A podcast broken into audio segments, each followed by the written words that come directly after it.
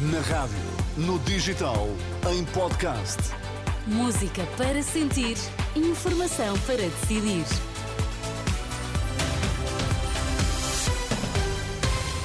Notícias para ouvir agora na Renascença. Vamos saber quais os títulos em destaque nesta edição das quatro. Boa noite. Biden e Trump vencem sem dificuldades primárias do Michigan, porque a Montenegro demite se tiver que cortar algum cêntimo numa reforma.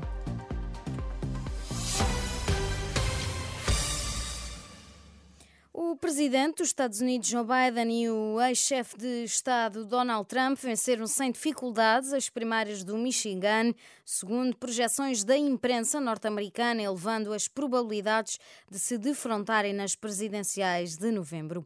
Biden derrotou o congressista Dean Phillips, o único opositor significativo que restou nas primárias democratas.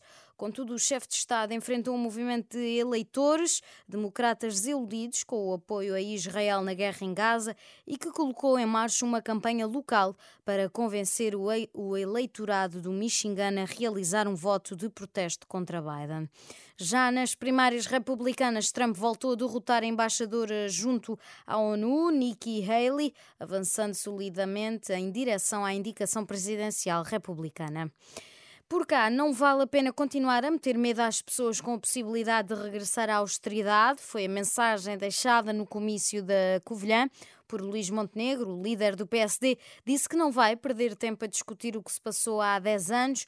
Pelo meio, contou o encontro que teve durante a tarde num café em Porto Alegre com as reformadas que lhe pediram para não cortar nas reformas e voltou a fazer a promessa. Se eu falhar qualquer um destes três compromissos, se eu falhar como Primeiro-Ministro qualquer um destes três compromissos, atualizar as pensões de acordo com a lei, fazer um esforço de atualização maior nas pensões mais baixas e colocar o valor de referência do complemento solidário para idosos nos 820 euros, se eu falhar, eu próprio abandonarei as minhas funções.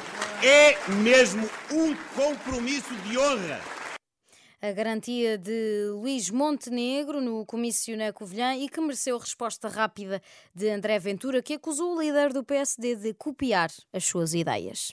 Eu nunca vi, numas eleições, um copião tão grande como Luís Montenegro. Nunca vi, é a primeira vez que vejo. No Congresso do Chega, confrontado, eu disse: se eu não conseguir fazer esse aumento de pensões, eu assumo aqui uma coisa: eu demitir-me-ei. E na altura, até muitos do PSD disseram que era, uma, que era trágico, que era aquele drama habitual. E hoje, ouvi Luís Montenegro dizer: Eu, se tiver que cortar pensões, demito-me. Ah, mais vale fazer o seguinte: é sair da campanha e deixar o Chega fazer o resto da campanha. Era mais fácil, em vez de estar a copiar permanentemente as nossas coisas, as nossas ideias e agora até o meu discurso. André Ventura, líder do Chega, que promete um choque de dignidade para os pensionistas. Dos oito partidos com assento parlamentar, a Iniciativa Liberal é o único sem propostas claras no programa eleitoral dedicadas aos problemas específicos das pessoas com deficiência. Por isso mesmo, a repórter Filipa Ribeiro confrontou o líder do partido com este aparente esquecimento. Nas mais de 160 páginas do programa eleitoral, a Iniciativa Liberal não apresenta medidas concretas para pessoas com deficiência. Mas Rui Rocha diz que já tomou medidas anteriormente. Há uma atividade da iniciativa liberal nessa área. Eu próprio estive na Comissão de Trabalho e Segurança Social, quando se falou dos, uh, das questões da, da, educação de pessoas com deficiência, fizemos uma exposição à Provedoria da Justiça. Temos propostas concretas na questão da disponibilização dos produtos para pessoas com deficiências. Não só temos propostas, como temos trabalho feito nessa matéria. O líder da iniciativa liberal apresenta ainda como argumento. Se tivermos mais farmácias comunitárias, as farmácias comunitárias permitem mais acesso a quem está uh, doente ou, ou com, com, incapacidade ou com deficiência e, portanto, pode chegar mais facilmente aos, aos produtos que precisa.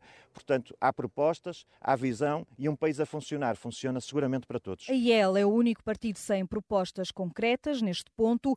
Todos os outros partidos têm, nem que seja pelo menos uma. O PAN, por exemplo, propõe apenas o financiamento de bancos municipais de produtos de apoio a pessoas com deficiência. O PS defende o reforço de políticas no mercado de trabalho para a contratação de pessoas com algum tipo de incapacidade e a melhoria da integração de mais alunos com deficiência no ensino superior. A AD, por exemplo, pede mais formação de professores que contempla deficiência e um plano de apoio para jovens com deficiência na transição para o mercado de trabalho.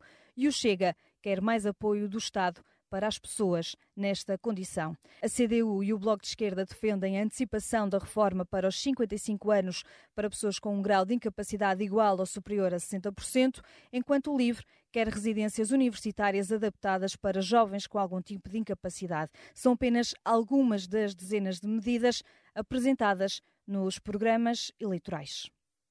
Filipa Ribeiro com as propostas dos partidos para as pessoas com deficiência e a resposta de Rui Rocha sobre a ausência de medidas específicas nesta área no programa eleitoral da Iniciativa Liberal.